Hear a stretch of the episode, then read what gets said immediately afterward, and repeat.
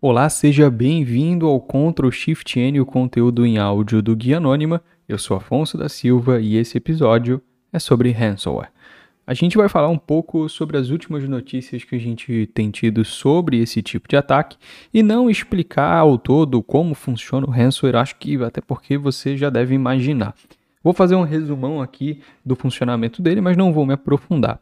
O ransomware nada mais é do que um malware que é, pode ser baixado, pode ser plugado via USB, pode ser enviado via e-mail, enfim, que é feito o download numa máquina e quando é executado esse software, ele é responsável por criptografar todas as informações do HD, deixando o computador quase que inoperante e para que a pessoa tenha acesso a essas informações novamente, ela deve fazer um pagamento em criptomoedas para que aí sim seja liberado o seu acesso teoricamente, porque nem sempre isso acontece. E existem várias famílias de ransomware, vários grupos é, criminosos de ransomware e também funcionamentos diversificados, criptografias, métodos e técnicas diferentes para cada tipo de ação.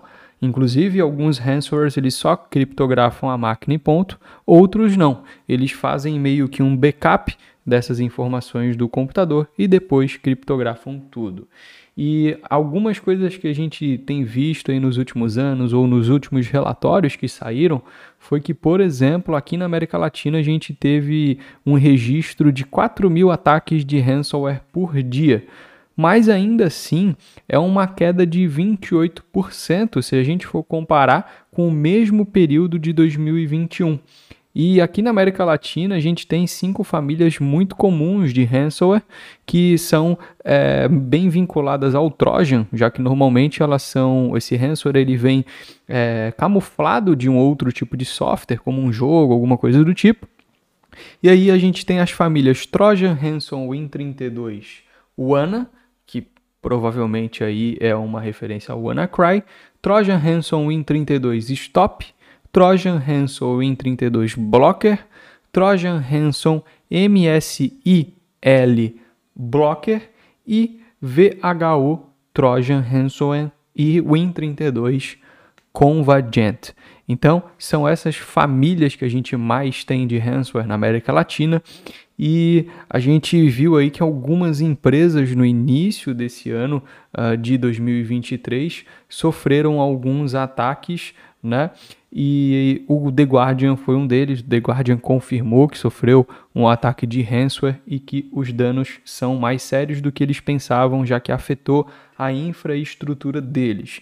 E isso tende, né, mesmo que a gente tenha por exemplo, ali, é, várias famílias de ransomware, mesmo que a gente tenha uma queda de 28% aqui na América Latina, é, se for comparado, né, 2021 e 2022, lembrando que os relatórios de 2023 ficam prontos só lá no final do ano. Então, é, se a gente for ver, ver, o porquê disso, né, a gente tem que o ecossistema de ransomware mesmo ele mudou muito ao longo dos anos.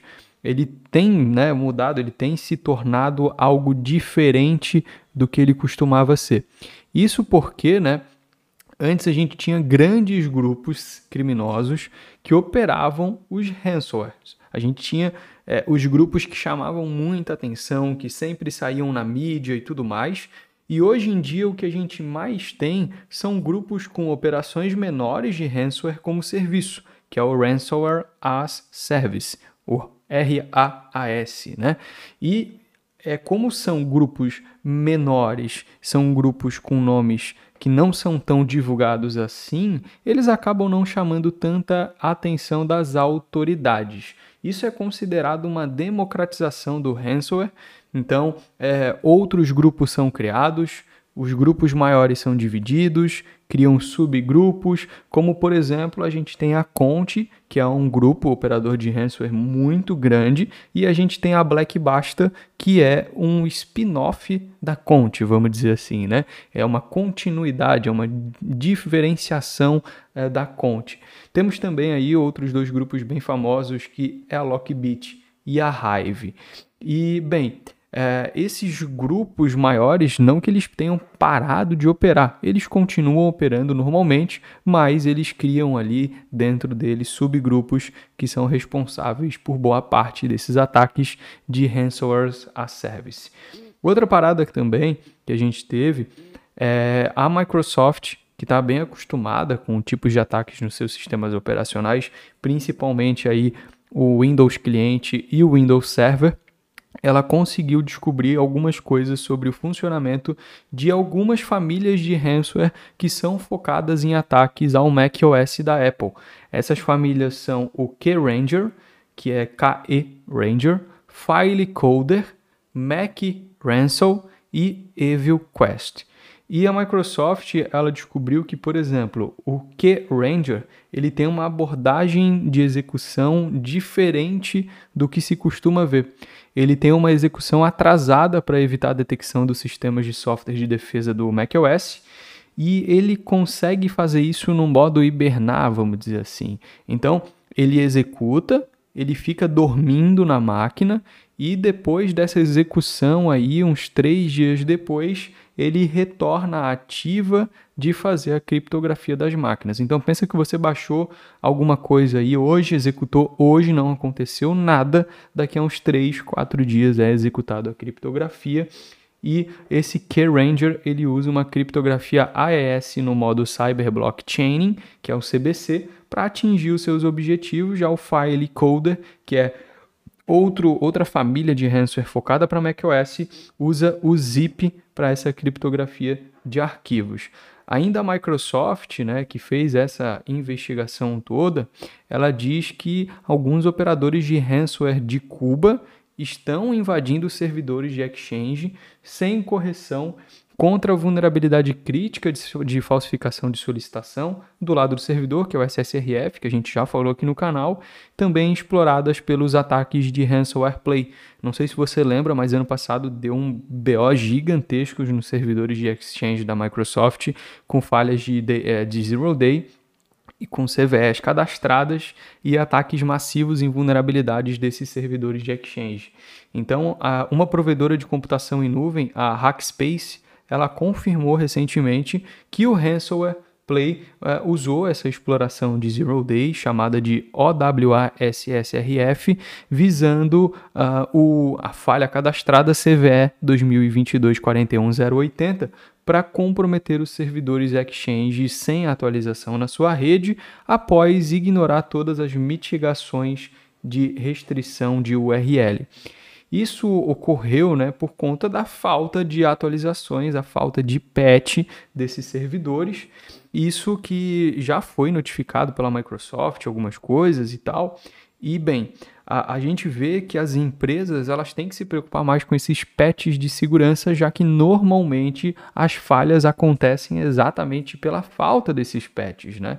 E como eu disse anteriormente é, na, na primeira notícia, a gente está tendo aí uh, uma diminuição do, do número de ataques de ransomware, só que os ataques de ransomware eles estão ficando cada vez mais especializados, com técnicas mais sofisticadas e cada vez se cobra mais e mais e mais por um resgate. Está né? Tá se tornando cada vez mais difícil para isso. E segundo o State of Ransomware 2022, que é um relatório divulgado pela Delinea, os ataques de ransomware eles caíram cerca de 60% nesse ano de 2022, né, no ano passado, mas mesmo assim, os lucros, né, os recebimentos, os valores pagos por essas operadoras de ransomware acabam sendo 40% maiores do que nos últimos anos. Então a gente teve aí um crescimento do faturamento desses grupos criminosos e uma queda nessa questão dos ransomwares, o que significa que eles estão cada vez mais especializados, mais sofisticados e cada vez mais eles estão determinando muito bem os seus alvos. Tanto que a gente vê aí grandes empresas e governos sendo atacados principalmente. É difícil aí você ter uma notícia de uma empresa um pouco menor que sofreu esse tipo de ataque, porque é, esses operadores acredito que imaginam que essa galera não vai ter grana o suficiente para pagar o resgate e é muito mais fácil atacar uma empresa grande que tem dinheiro e tem medo de ter a sua reputação queimada no mercado.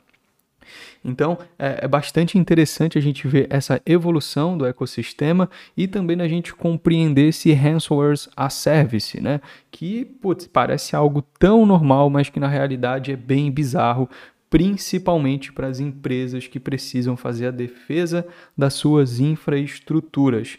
E se você aí que está me ouvindo tem um interesse em estudar defesa cibernética para conseguir fazer com que a empresa tenha uma segurança de verdade, para que ela consiga monitorar o mercado de trabalho e tudo mais, eu indico que você dê uma olhadinha ou aqui na descrição ou no comentário fixado no link que te leva para o site da C-Cyber. A C-Cyber é uma academia especializada em segurança cibernética principalmente na área de segurança defensiva, e por lá você consegue aprender com conteúdos e treinamentos extremamente práticos em ambientes ultra realistas. Então, dá uma olhadinha aqui no, no link que está no comentário fixado ou na descrição e conheça aí os treinamentos da C-Cyber, uma das maiores academias aqui do Brasil no que se refere à segurança defensiva, com treinamentos para quem quer migrar da área de TI para a área uh, de segurança cibernética e também para quem quer iniciar os seus estudos em segurança cibernética sem precisar dessa migração, né? Então dá uma olhadinha aqui, acessa lá C-Cyber para que você conheça mais sobre os treinamentos. E gostaria também de ressaltar que todas essas notícias foram retiradas do cisoadvisor.com.br, o site de notícias especializado aí em, em notícias de, de segurança da informação, comandado pelo meu amigo Paulo. Beleza? É isso, gente. Muito obrigado e a gente se vê no próximo. Deixa o like aí, se inscreve no canal e compartilha esse vídeo ou esse áudio com seus amigos.